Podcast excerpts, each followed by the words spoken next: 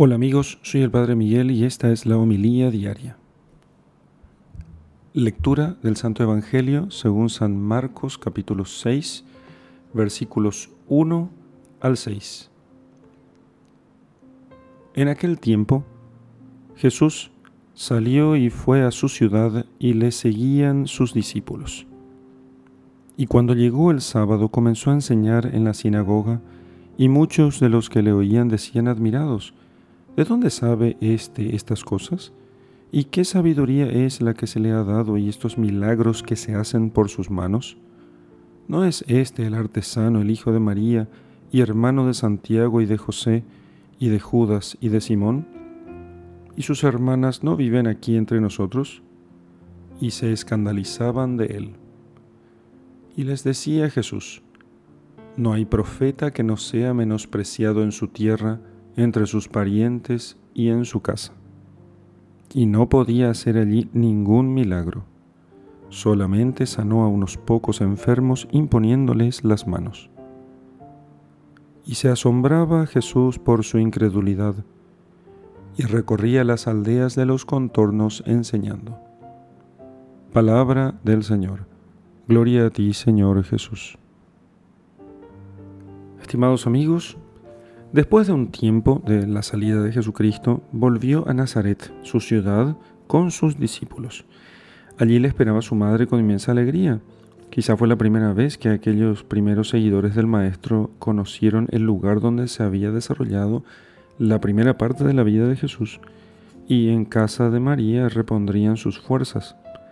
La Virgen seguramente tendría una especial atención con ellos le servirían con, como nadie hasta entonces lo había hecho. Pero en Nazaret todos conocen a Jesús.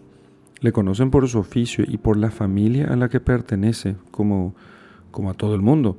Él es el artesano, el hijo de María, el hijo de José. Como ocurre a tantos en la vida, el Señor siguió el oficio de su Padre, de, de aquel que hizo las veces de su Padre en la tierra.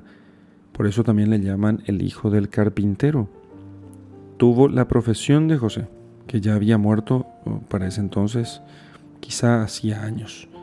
Su familia eh, custodiaba el mayor de los tesoros, el verbo de Dios hecho hombre fue, pero sin embargo, aunque esta familia, la familia formada por Jesús, José y María, tenían la misión de custodiar al verbo de Dios hecho hombre, sin embargo, fue una más entre las del vecindario, querida y apreciada por todos, pero aparentemente nada en especial. Así que podemos decir realmente que el mismo verbo de Dios, Hijo de Dios eterno, encarnado, quiso hacerse partícipe de esta humanidad y tomó parte en las bodas de Caná, se, se invitó a casa de saqueo, comió con publicanos y pecadores, y así reveló el amor del Padre y la vocación del hombre, echando mano de las realidades más vulgares de la vida social y sirviéndose del lenguaje de las imágenes de la existencia más corrientes, porque estaba allí en medio de las cosas que todos vivimos siempre. Santificó así las relaciones humanas, sobre todo las relaciones familiares, de las que brotan después las relaciones sociales, haciéndose voluntariamente, sometiéndose haciéndose súbdito eh, de, las, eh, de las leyes de su patria. Llevó una vida idéntica a la de cualquier obrero de su tiempo y de su región. Jesús probablemente estuvo allí varios días en casa de su madre y visitó a otros parientes y conocidos. Y cuando llegó el sábado, ¿qué hizo él? Fue a la sinagoga como siempre. Así que la gente de Nazaret estaba sorprendida. Uno que eh, les ha construido muebles y trabajó allí probablemente haciendo cosas para las casas de los demás, em, que, arreglaba cosas que se les estropeaban en la, cocina. Em, ahora resulta que les habla con suma autoridad y con sabiduría, como nadie lo había hecho hasta entonces. ¿Cómo es posible que el que era nuestro carpintero resulta que ahora nos enseña? Solo ven en él lo humano lo que habían observado durante 30 años. La normalidad más completa era todo lo que ellos veían. Les cuesta trabajo entonces descubrir al Mesías detrás de esa normalidad. También la ocupación de la Virgen María fue la de cualquier ama de casa de su tiempo, con su forma peculiar de hablar, propia de las mujeres galileas, con el modo de vestir sencillo y común de aquella región, todo igual a las demás mujeres. Menos, claro está, en su amor a Dios, que jamás podría ser igualado por nadie. Y el taller de José, que luego heredaría Jesús, era también un taller como los otros existentes en aquellos tiempos en Palestina. Probablemente era el único taller de Nazaret. Olía a madera y estaba limpio. No podemos pensar otra cosa del Hijo de Dios. José cobraba lo habitual, quizá daba más facilidades a quienes estaban con apuros económicos, pero cobraba lo justo.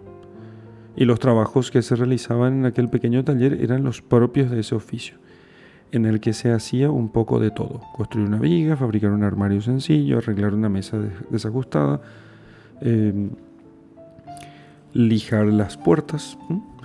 No se fabricaba allí cruces de madera como nos presentan algunos grabados piadosos. ¿Quién les iba a encargar un objeto semejante si nadie quería saber nada de las cruces hechas por los romanos para poder ejecutar a los, a los, a los delincuentes?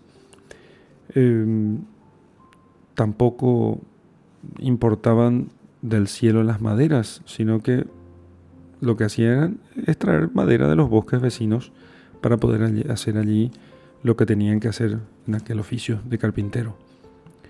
Así que los habitantes de Nazaret se escandalizaron de Jesús. ¿Por qué? Porque este hombre que vivió entre nosotros haciendo lo de siempre, resulta que ahora tiene autoridad y sabiduría. Pero la Virgen no se escandaliza de él. ¿eh? Ella sabe bien que su hijo es el Hijo de Dios.